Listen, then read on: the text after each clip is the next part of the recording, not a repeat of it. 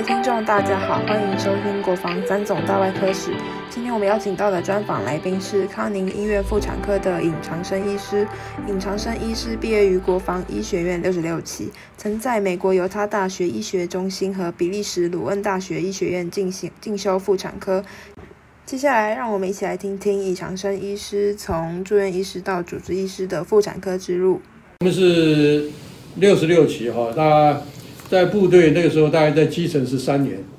三年之后就在民国六十四年九月一号，就是到三军总院妇产科，啊，那个时候接待我的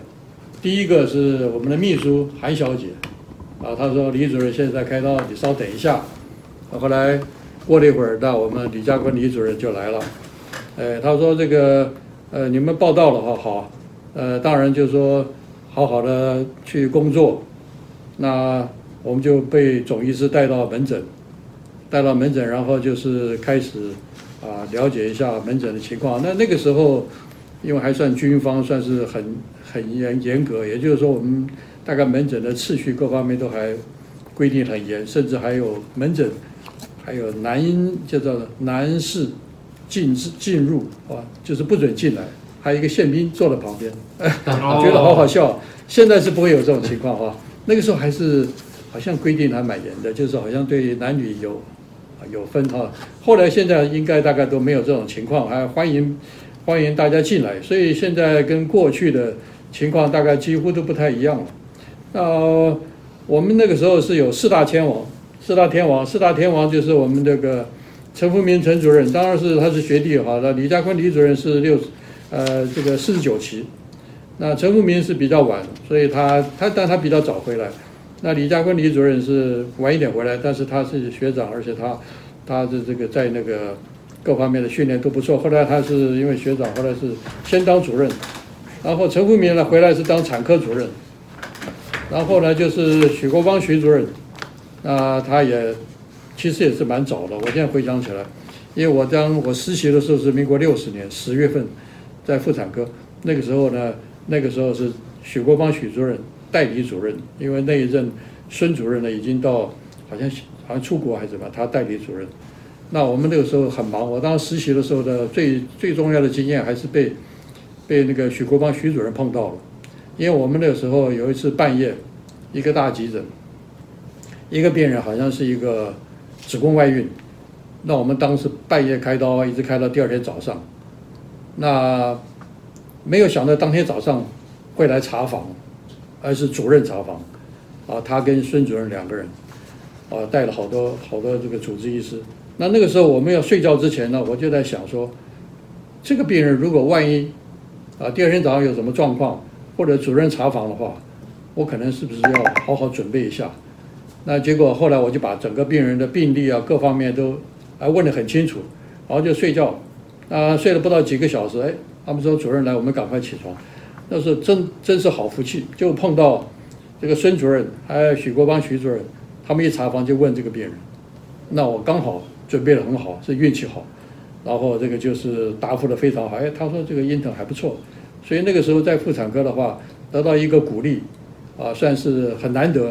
因为我们在其他科啊都被骂来骂去了。嗯，呃，我们那时候是做 CBC 自自己做，用显微镜自己看。然后呢，还有甚至我同学跟我睡在床上，他是另外一个科的。那我们这早上还没起床的时候，另外一个组织就跑来抓抓我那个同学。你怎么现在还在睡觉？神经外科总医师跑来说：“你怎么还在睡觉？赶快去上课，赶快去上班！”我，吓得赶快跑掉，我也赶快吓跑。所以我想说，这个外科怎么那么凶啊？哈，所以我想就是在外科大概都是被骂，所以那个是被被他这个哈，就是稍微夸奖一下，心里也是蛮高兴的哈。所以这个大概是。对于妇产科还算是有一点点兴趣，啊，另外就是我们做外科大概都是喜欢动手，大概你说一天都坐那看书，对他们内科而言，我们是比较没他们那么的有耐性啊，所以后来是选择妇产科。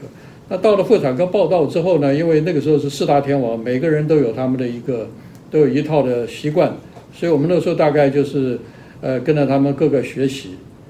哦，那在。住院室的期端，那个时候我们刚开始就四个主任都要求我们，每一个住院医师都要一个研究题目，嚯，我们那个时候当住院医师哪懂这个东西啊？当学生的时候，那时候我们知道传统的教育就是背背书，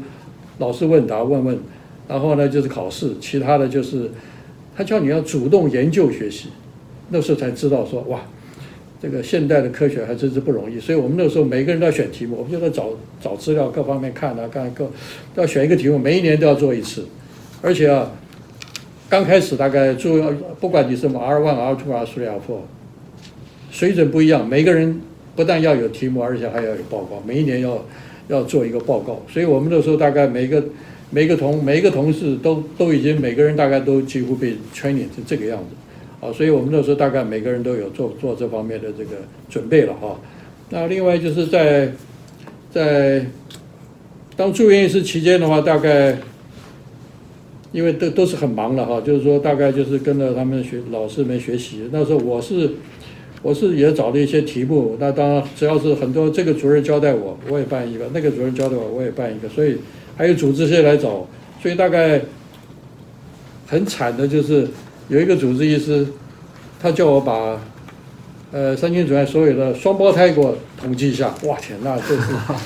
我回去就把所有的病例啊找出来啊找啊，嗯。那时候主治医师现在在开业了，他已经很资深了，一个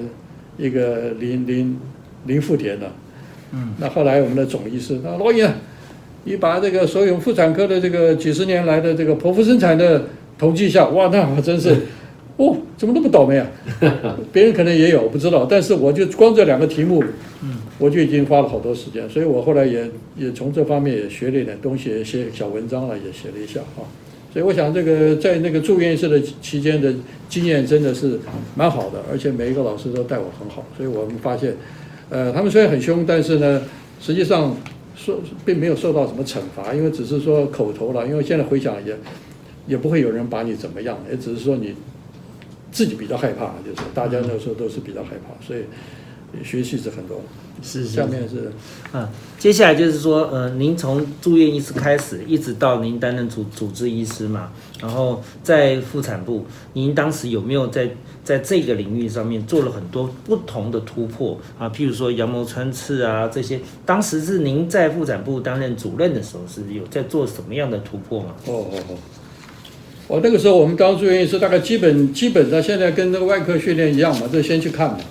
那没有像现在有这个 dry lab 哈，所以还有学这个学，他就是凭着自己的经验。那好在我们这些同学，大家都是从外部队都有三年的经验。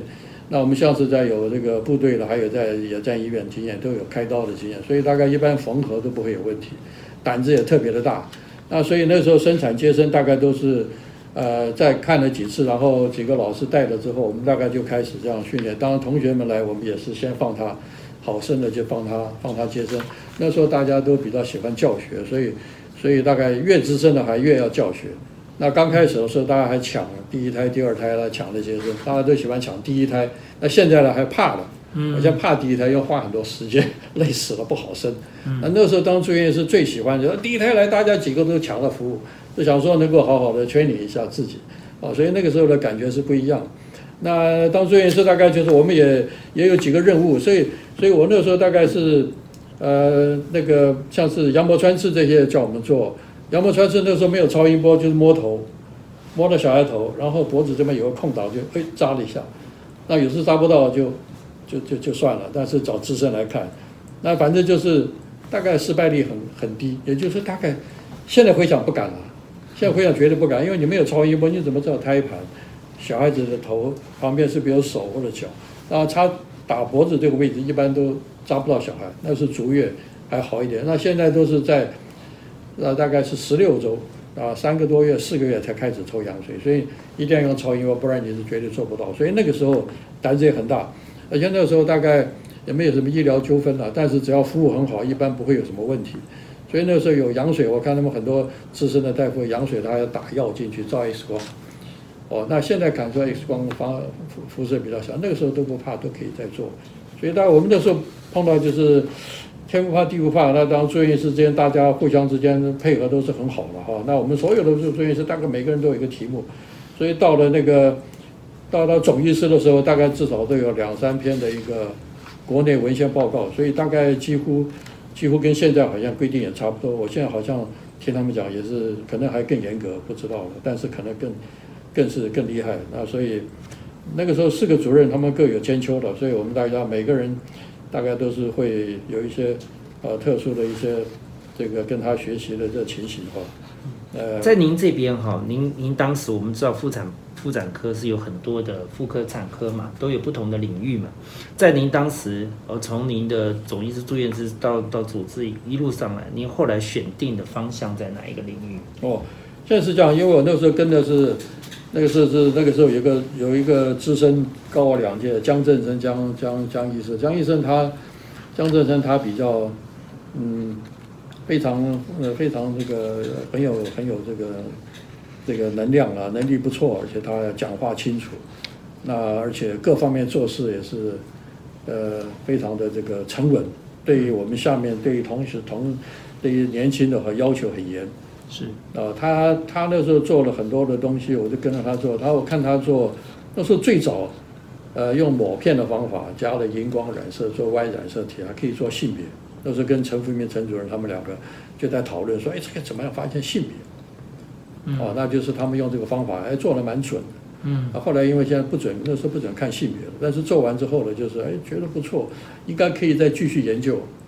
可惜呢，他就是，他就到了他的那时候十年就退伍了，就走了。哦，很可惜，他各方面做了就，那时候他是产科，所以他走他就说，老尹，你这个要不要接我？做产科啊，我们有这几个住院医生，他就分了。那我想说，这个生产好像那时候不知道是那么辛苦，只觉得是哎，好像生产是很快乐的事情。嗯。所以那时候讲说，那我就做产科好了。那他们这个，那有一些学长学不孕啊，或者其他的，那我们就大概从产科开始。啊，那产科的话就是跟了他之后，然后我们这个那时候就是在产科这方面的加强。加强的话，当然就是很多很多的这些。都是要重新来。那那个时候我们刚刚刚刚当主治医师的时候呢，也碰到一些比较困难的这些生产啊、开刀啊，还有这要做研究。但是那时候题目总是没有办法，因为产科很难做研究啊，你只能做做数数目字的报道，没有办法好像做深入。那时候根本不能做研究。你你怀孕了怎么办？你怀孕了动物或怎么样？在在台湾的时候也没人做。那你怀孕的母亲，你也不能够把它。也当做实验的，或者那这所以是很困难，所以后来那个时候我们有一个有一个那个学长，就是就是许国邦，他退休了之后，他到了那个到了那个亚东医院当副院长。那个时候他跟犹他大学啊，他们的联联合的很好，所以他就建议我到犹他大学去进修。那我们那主任有来，我就帮他见了面。我们见了面，他是学生殖免疫，所以我想就是从这个很免疫这方面来着手。那免疫的话，就是就是怎么样，就是到胎儿能够在母亲的生活的体内能够持续的不会被排斥，那身体又做了一些修正，那修正到了一个程度呢，要出来了就给它变成排斥，就让它出来，所以这个学问太大，至今还是不是太了解，只是说大海之中就是要找一些啊这个绳子抓一下，那就是说从这个方面。去一点一点一点的突破，从基本的啊免疫方面来做做做一些这个研究的话，那是还算不错。那先从这个流产，还有不孕，还有从呃小孩子很小妊娠高血压这方面，那我们那时候就好就到犹他大学去做那个研究。那那个时候呢，我们那个时候是呃大概做了产科主任五年，因为那时候那时候老陈刀凋谢很快，也就是说他们退伍的太快了。所以我当主治医师只有第二年，我们那个江江医师他就退了，我就当其实当了主治医师还没有当两年，就当产科主任，所以实际上我大概大概主治医师还站的时间不是太久，很快就接了产科主任就在做，嗯啊后来才出国啊，呃还有这个妇产科医学会杂志 Green Journal，我们叫 OBGY 那个杂志大概美国只有两本，一本是 American Journal OBGY，另外一个叫做 Obstetric Gynecology，那这两个杂志它都是。美国就是美国标准的，世界也是第一、第二两名的这个妇产科杂志。那那个时候呢，我就是专门订，我们科里啊，大家有出钱订那个那个 American Journal OBGYN。那每个每每一期都会来，大家就看。那我每次看完就想说，哎呦，我们现在这些主治医师大概我能够在上面有篇文章的话，应该就是就是我的理想了。所以我们主任来的时候，那 James Scott 来的时候，我就跟他刚好我就带他去圆山洞圆山那个圆山饭店喝咖啡。我刚好车子后面就放一本那个那个 American Journal，哎，他就看到，哎呦，你们看这个啊？我说这个，他说他说我说这是我的 best wish 啊，我 wish 就是说如果有一个 paper 在里面，我就我就我就觉得已经满足了。他说哦这样子啊，好好，他就写在脑子里面。那我们那个时候刚好，那我在那个。我在妇产科的时候，有一个病人，他大概才二十几岁，他也是他是叫免疫免疫性血小板过少，嗯，刚好我照顾他，然后我们那时候有个头皮采血，头皮采血，头皮采血的话，我们就是他待诊到了大概三四个，大概痛了大概三四三四个小时之后呢，头大概开了到四五公分，他原来的血小板都是小于十万，大概都是七八万九万，后来都是怀孕是大概到六七万，那时候已经持续都这么低。那后来这个，因为那个时候也没有办法用类固醇，所以他那时候就是带着带着之后，我们都是怕说他的抗体会到小孩身上，产生这个小孩子新生儿啊血小板过少，那怕他引起内出血，所以在之前呢，因为没有办法，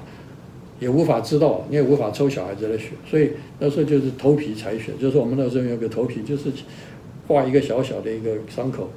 一个很小一个小刀片啊，然后呢就是用那个。用一个那个排片很细的排片抽一点点血，就是要吸，他就滴了一滴，然后那个我们好几次，哦验验的话，哎还蛮低的哦。那后来就是这个病人之前呢，就是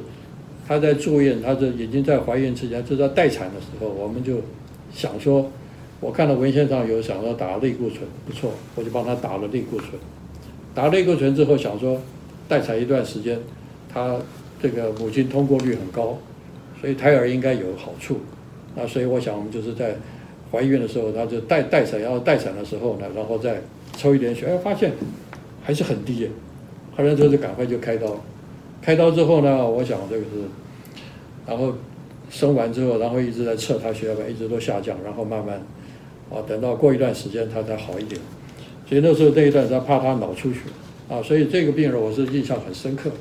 啊，所以我在跟我们那个。那个 James Scott 讨论的时候，他就说：“哎，这个 case 还不错。”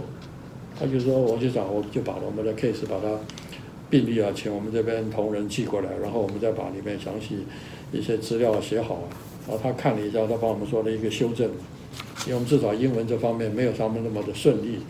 所以他就帮我们安排，就说：哎，后来在果然在我回国没多久，啊，就就登出来，他寄给我这个这个 reprint，现在他已经快三十年了吧，大概。”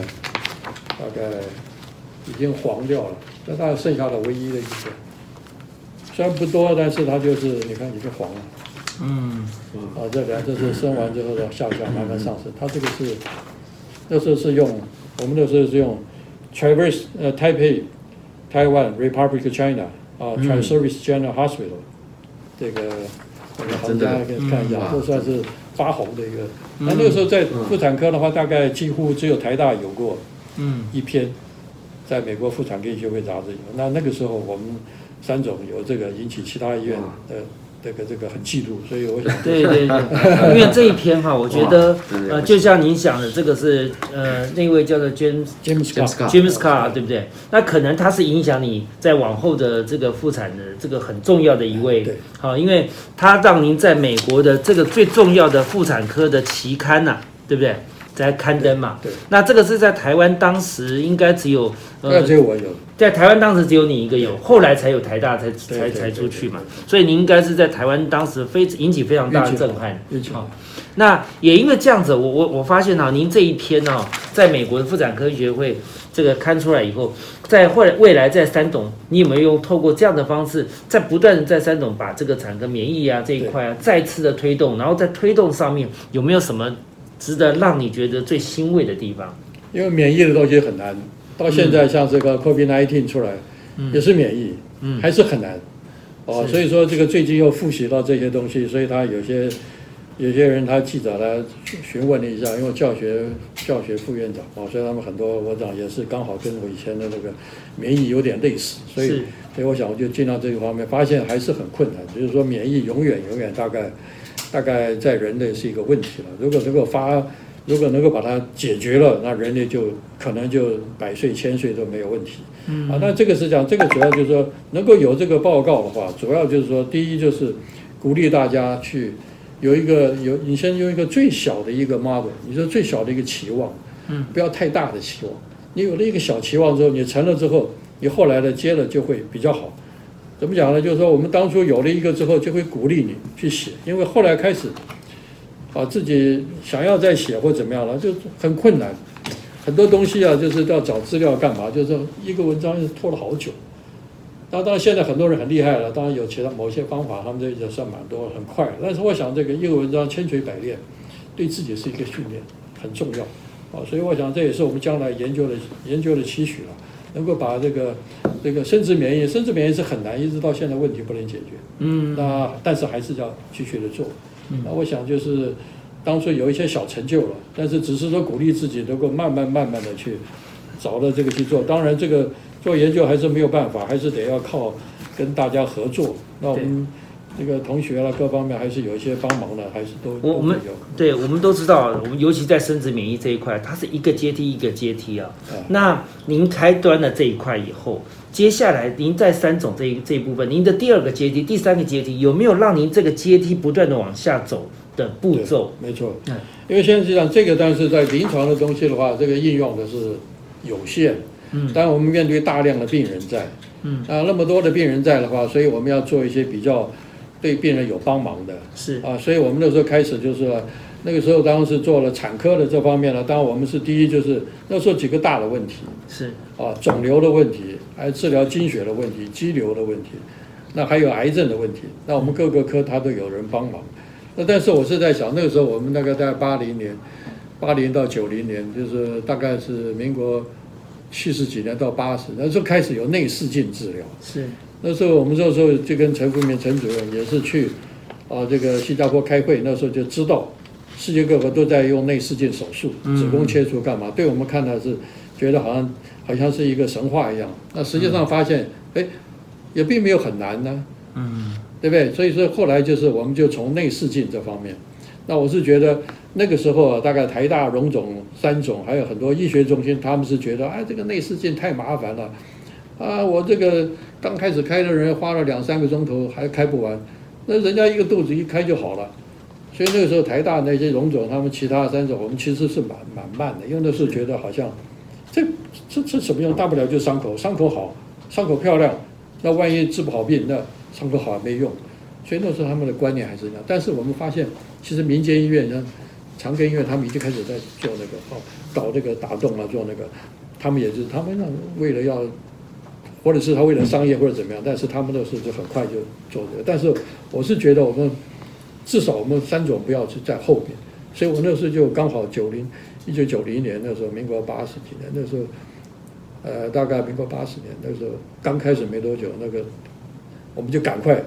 啊，跟妇产科的那个内视镜医学会啊，那长庚医院的主任宋永培，我们就合作，赶快办活动，然后在三种就做那个内视镜。那时候刚开始，那个学校还有啊医院，他们那时候都有年度采采购，采购采购说一定要买。啊，这个子宫腔镜跟那个这个腹腔镜啊，后来那时候承蒙大家都是院长他们的帮忙，就啊有了一套。啊，后来就是后来再到第二套的时候，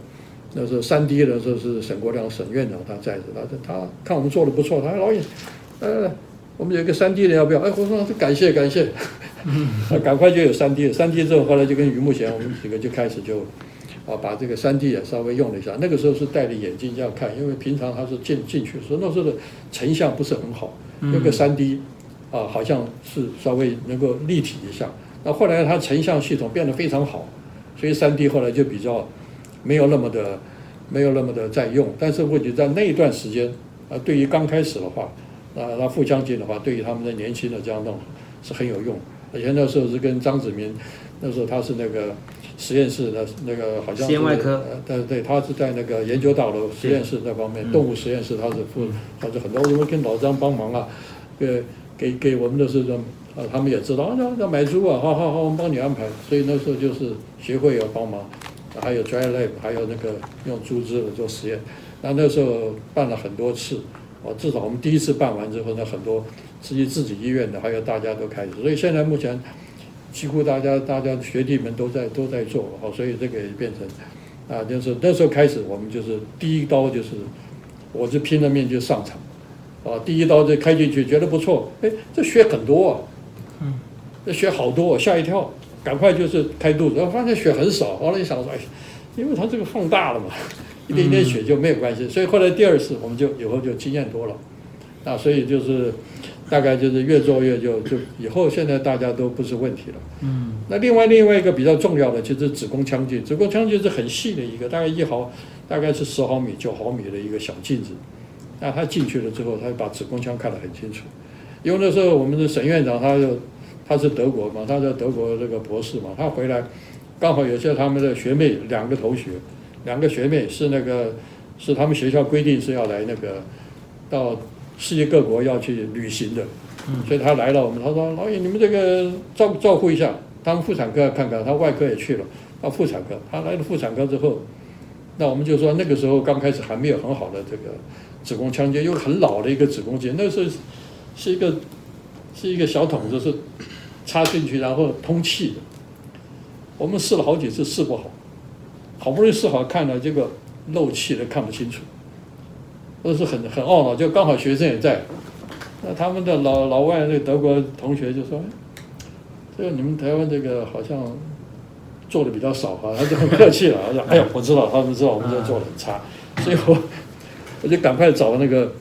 找的新的，我知道那个是旧的那个子宫镜，根本看不见，怎么看看不清楚，因为那时候气打不进去，气打多又怕那个。L M 的人，所以很很害怕，所以后来就那时候就买了那个 Olympus 那个第一代那个很不错的十毫米的，那那个时候也是刚好也是机运好，那个时候是林心荣他们要要要要找那胚胎啊，那我们那时候就借了，我说那我们用胚胎镜看一看，然后呢把这个这个不需要的胚胎呢我们交给你，然后他们就分那个分脑部的那个小细胞哈，那个时候。那时候就那时候李佳耀，我李佳耀，你来我们帮忙一下好了。他就，我们就跟他林先生做合作，然后还有那时候刘江川，那时候他算是大师兄嘛，大师兄那个生解科，他也是大力推行的这个，所以那时候说好，我们帮你买一个，放在妇产科，就是子宫腔镜，利用这个研究的，啊，骗了一个子宫腔进来。那个时候我们就开始做，那一做当时运气还不错，都成功了，成功了，那刚好四月四号。记得很清楚，那时候民国八十八十五年，大概八十四年四月四号，那时候刚好那时候我们每那时候学校那个医院还不错，每年每个月好像每一季都有一个，好像有一个记者招待会。记者说：“我说你妇产科有没有这个题目要报的？”哎，我说好，那个子宫腔镜的可以啊，好，我们就把这一写。哦，那个记者有兴趣了。哎，你们拿这个来要让女人不要有月经是吧？我说我们是止血啊，啊哈，在外外外国有报告，很多尼姑啊或者很多什么那个同性恋啊，他们就是来喜欢不要不要有月经，你们把它做绝经的，哎呦，他们把这个题目弄到绝经了，这这下麻烦了，这下麻烦了，他就是变得好像两派，一派说你这个治病，那其他有些医院呢也在也喜欢打击一下，他说你们这个太过分了。这个好好女孩子把她弄得没月经，我说这个不是无月经，是治疗经血过多，啊，希望大家能了解一下。所以那个大概题目一一耸动啊，那报纸报了一大堆啊，哦，一天到晚那个记者什么，那时候 TVBS 他刚开始成立，哦也来跑问，其他三台一大堆都在这讲说这个是怎么样，我就跟他讲说这个是一个治疗，他不是来把它无菌无月经是无无月经是有一些。啊，那个那个尼姑啊，她不想来月经，我们来帮她做。还有一些是唐氏儿，那女孩子，我记得那时候有一个护理长的一个女儿，她就是有唐氏儿，她就她就请我们帮忙把她电烧，不然的话她就把子宫拿掉，因为那个小孩子很可怜的，所以我们就用这个方法是这样的。所以后来那个大概媒体也知道了，后来我们这边做成了之后呢，就那个时候好像还有人说。到到什么卫生所去说说那个三军总院怎么没有动物实验？我说这个已经成立十年，要什么动物实验啊？对不对？呃，没有动物实验就就来做这个，是不是违法啊？干嘛？后来他就写信来问我，我就写写写说说这上面很多的证据啊，没问题啊，怕什么？所以现在问题就是那个时候，现在可能很麻烦，对不对？还有什么这个，呃，类似这个这个，还有这些什么 IRB 什么这些啊？那个时候凭一股热心，如果做的话，到时候还会被，到时候是侥幸过关了啊。后来一直在问，后来这个就没事。后来子宫腔镜是我们腹腔镜，子宫腔镜在在临床上的要突破。那另外我就是后来想说，那时候试管婴儿刚开始。那时候施明者已经成第一个，但是第二个就很难做。那荣总已经做成了，那，他是慢慢，但是是那是成功率都不高。因为我在那时候由他的时候，我们那个主任他就说是，他用一个输卵管移植，他的方法输卵管移植的方法，他就是用用动物啊怎么样？他没有用动物，他是用一个好像有一个盒子把它 plastic 的东西把它盖在这儿，让它有那个精子跟卵可以碰在一起。然后到着床进去，后来没成功。后来我就是用跟那个郑天宇他们那个呃外科的，他就帮我那个血管，我们就拿病人那时候也没也没有动物实验，也没有做，也没有写 IRB 了，那时候都没有。就是他病人想开刀拿子宫拿掉了，那这个病人想要想要这个移植的，他愿意愿意，那我们就帮他做。所以就是病人同意了就做。那子宫切除之后，这个卵。那个输卵管我们就切下来给那个外科，他就是帮我们缝了弄。大概我们时间很短的，那个外科他补那个血管，哇，补了一天，我看到我都看到半夜他还在补。那郑郑郑医生现在不知道在哪，了实在是太好啊。整形外科，哎，对对对对，他现在真的是。那我想说，因为您刚您刚刚在讲的是您妇产部主任的任内嘛，对不对？好，那有一个是比较特别的，听说您那时候是首度的发表这个无痛分娩啊，哦哦哦，无痛分娩的大力推动这个部分，好像是也是在您当部那个主任的任内的时候很重要一个推动。其实，在我们当住院医师的时候，无痛分娩已经在大家做了，因为住院医师那时候，呃，因为看病人痛嘛，打 demo 打打打那个 p c t 总是觉得怕胎儿呼吸不好，所以我们那时候大家就主动自己打了。啊，那个时候反正住院医师嘛，有时候就自己试了就打，哎，还算蛮方便的。但是打一针，那时候没有那个 cast 的，那个 cast 的比较贵。啊，就是打一针，打一针大概从了大概他八公分到十公分要生之前，打一针他就不痛，不痛，然后大家帮忙弄。那另外还有很多生的很快的，哦，那个没有办法那就算，大部分我们都用这个方式。啊，那当然就是说这个无痛分娩，那时候是做了很多，所以很多。那个他们其他的医院来学习的，后来还记得有在这边过，哦，那那个那个这个时候主要就是说是有那个有那个时候做完之后呢，那个时候常常很多人头疼的很厉害，spinal headache，那我们就用那个血块再打进去，治疗效果非常好，嗯，所以后来那时候我不是这一次，一九八三年，民国七十二年，嗯，那这个时候呢，那个时候戒严时代更不能出国。那只有只有四个主任，他们是有美国的教身份的，他可以，就是说那时候申请还是可以。我们一般人更不能出国，要出国开会更不可能。后来因为有这个 Brad Page 这个，那个陈辉、呃陈延勋，还有我，还有李教官、李主任三个人，我们大概就找了一个 poster，做一个很大的一个 poster，然后把文章写过去，他们接受了，我们就到罗马去报告。到时候全程是是公费，而且那个。还有还有服装费要干嘛？还有 这这个嘛，还是装费啊？对，这个制装费。哇，不得了！这张照片，这一张是已经黄掉了哈。看了他这个就是我，还有这是李主任，你们来吧。我说我们这个做临床的这个实验室，虽然我们那时候在我在那个犹他大学实验室做那 ELISA，，做那个九十六个小洞的那个，我们做了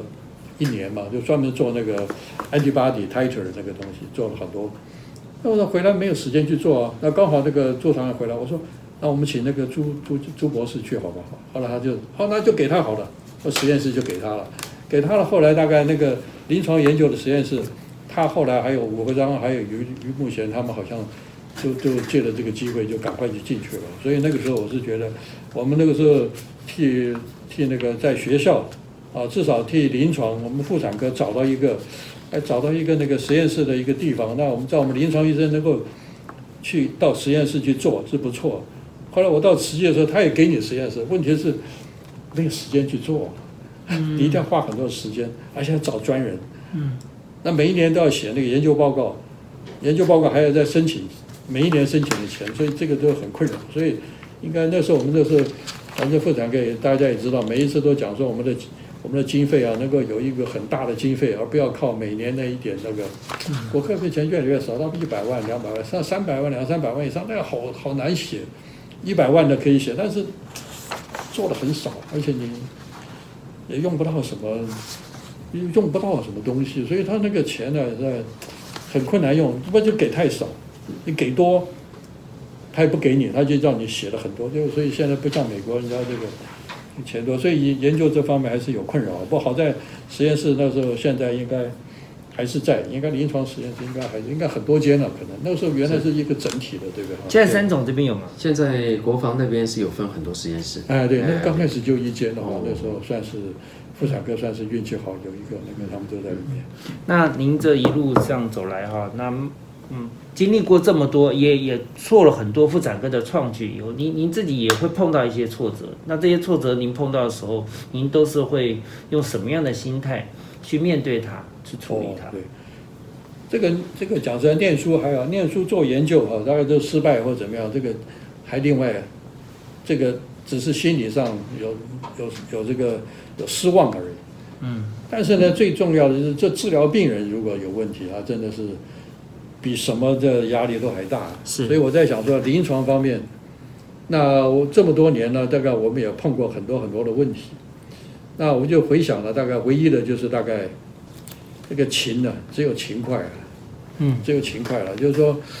现在我刚刚你看你问题上有时候怎么样给年轻人讲，就是说要勤快。那勤快的意思就是你要，你看病人呢，像我们以前那个学弟呃罗家生，罗家生他就是他在中山医院也是那个陈副陈陈总也讲说，他他一天要看三个三次病人，嗯，看三次病人。那那时候以前尹院长尹在训在的时候，你们规定你们每天都一定要去看一次啊。那后来我们大家就大家就早上至少一次，晚上是有时候中午有空也去一次。嗯。那现在主要是总医院他这个医生多，然后住院医师也多，大家也忙。那有的时候很累了，都不想动，不想去了。哦，有时候早上忙忙忙到下午，哎呦，还没去病房啊！每天一件事情压力，所以都每天都必跑一趟。所以那时候我就记得很清楚，尹院尹院长在的时候，他就严家新院长就你们一定要去看一次啊。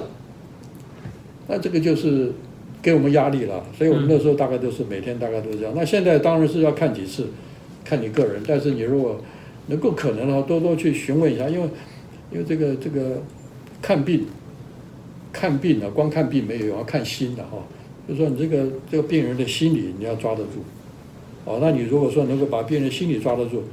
你不管你在三军总院，你你将来离开或到哪，那病人会跟着你走，这个口碑啊比什么都重要哦。所以说。做医生的话要看心，而不是看病。看病是第一前面的，但是真正要要看心，这个应该是比较重要。那而且当然跟他们学弟讲了，就是因为刚开始大家学的一些新东西是好像开刀或者是什么东西新东西的时候，那基本的基础啊，什么生理生化还有基础。基本的还是永远不能忘记，因为它这个永远不会变。你变的是在外面的这些治疗、手术，还有一些新药出来，但是这些新药、新的技术，它基本还是从从这个基本的，就像免疫、免疫的这些这些什么这个这个生与生俱来的免疫，和后天的免疫，这个从从多少年来讲到现在，还是没有搞得很清楚啊，对不对？你说现在。有新新的药，说新的针可以一打一针，说 A Z，说它一针还有英国就研究说它有终身免疫的效果，所以我想怎么打到阴内去了啊？那这么厉害，对不对？那它就有它的这种 data 都出来告诉你了。那我现在想说，这些也免疫的东西，它还是从基础过来的。那你现在很多同学开始念的什么生理生化，或者看了临床说感染或干嘛？哇，一大堆的理论，看了半天看不出来，太难了，太难了。但是真正临床的东西，就跟这个基础的，慢慢的，刚开始不会没关系慢慢的一点点学，而且不要太早，不要太早想去赚钱的，嗯，啊，这这不要太早赚钱，也不要太早想当主任，嗯，啊，这个是我回来的，因为这太早当主任就没有时间去弄了，因为太忙了。这个到最后，最好的主治医师当一段时间，然后培养自己的。这种这个求学了自己的这种 background 这种基础的这种训练，这个这个比什么都重要。因为现在大部分很大学弟们也是很在乎了，说当部主任、科主任。那其实我是在想，万一你没有当，你还是要好好的做事、看病人、做研究，这个是最重要的，永远不会轮不到你的，你放心了。所以这个就是，这是我是那上面有一个问题，好像是是。对，没错，就是给学弟的一一段话，啊，勉励我们后续后后续后面的学弟学妹可以持续的，以您提的您的提的提点呢，可以持续往下。好，谢谢您，谢谢。我能不能问个插问个问题哈？因为像呃副院长您哈是产科嘛，啊产科为主，产科就是生，啊，就是生命。对，那现在目前医学上面啊，再生医学，哎，对，啊，干细胞，哎，免疫细胞这种趋势，对啊，您是应该是先驱的。那您对于这个趋势，您的判断是怎么样？因为免疫也好，它就治病，嗯，哦，那像是免疫，如果你把它把它控制起来，那你胎儿的能够在母亲身体里面存活的这个这个命因就解了。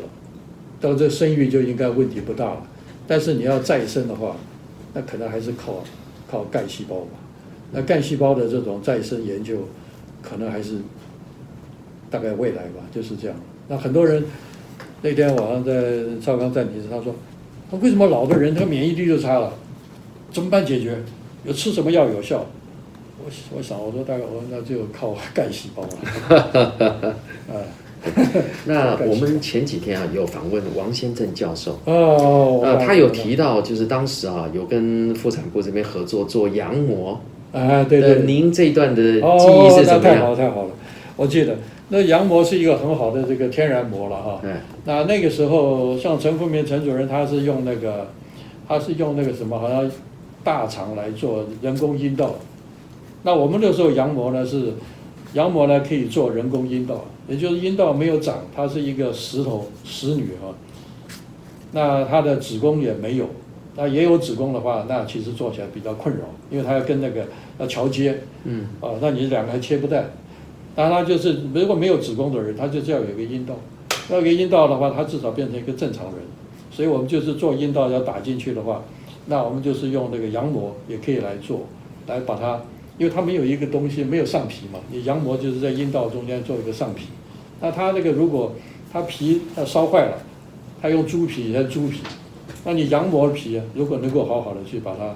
做出来的话，这个人工膜卡上去的话，很可能将来 scar 的机会就很少。所以他那个时候跟我们合作是讲这个问题。是。那当然希望他也继续能成功了，因为这个羊膜这个虽然看起来薄薄的，因为羊膜只有两层到三层，两层，它这学问可大了。对不对？它保护着小孩子在里面，然后又不破，哦，然后这个小孩子在里面有安全。那另外好像最后说什么，呃，是给学校一个同学的对对对，那个我想就是这边我有有有写了。我讲哈，哎，对对对，就是说同学哈，就是什么东西越来越有价值，同学嘛，分头努力，各自向上，彼此认同，守望相助。哦，那这个就是这个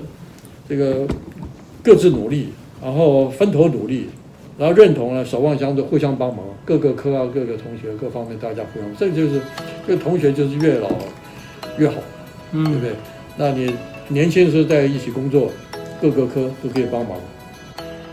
谢谢收听国防三总大外科史，相信长生医师的专访让听众获益良多。已在妇产科界服务四十多年的李长生医师。碰过许多危险的突发状况，他说，念书跟做研究的失败都只是心理上的失望而已。但治疗病人如果有问题的话，压力比什么都大。所以不光看病也要看心。尹长生医师这样说道：“虽然治疗疾病很重要，但病人的心也要照顾到。期许每个听众能在学习的路上不断成长。欢迎订阅分享，我们下一集再会。